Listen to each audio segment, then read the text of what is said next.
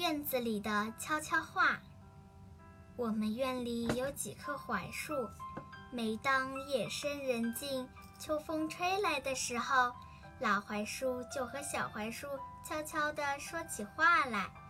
小槐树像所有聪明的孩子那样爱提问题。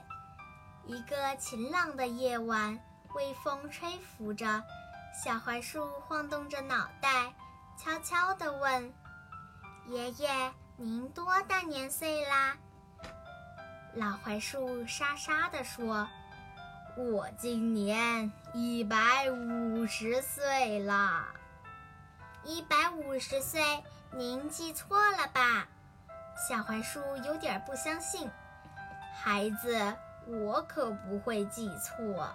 老槐树回答说：“我的记性可好了。”我虽然不会写字，但是长一岁就画一个圈，再长一岁就在原来的圈外再画一个圈。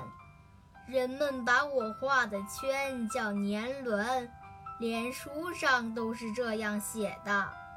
小槐树又问：“您的头发为什么南面多北面少呢？”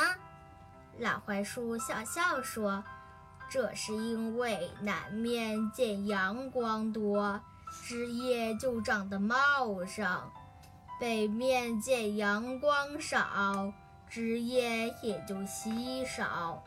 所以人们在野外迷失方向的时候，一看我们的头，就知道哪是南，哪是北了。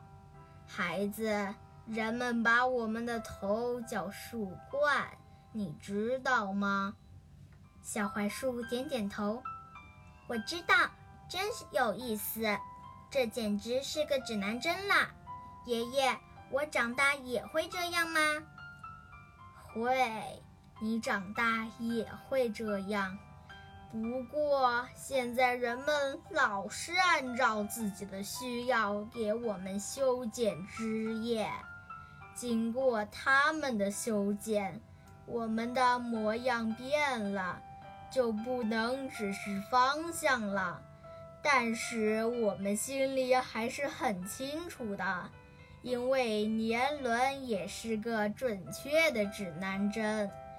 年轮稀疏的一面是南，年轮密集的一面是北。小槐树听得出神了。我真不知道年轮还可以指示方向。爷爷，我有年轮吗？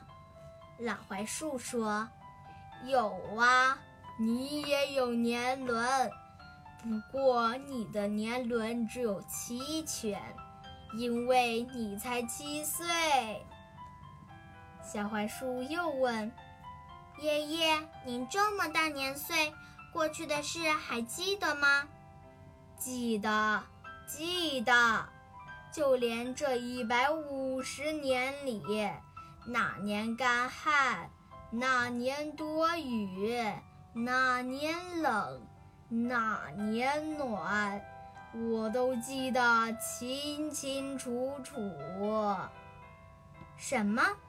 一百五十年里的事都记得清清楚楚？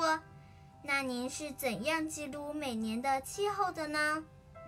小槐树好奇地追问，老槐树向四周看了一眼，神秘地说：“我们是靠年轮的宽窄变化记录气候的，你知道吗？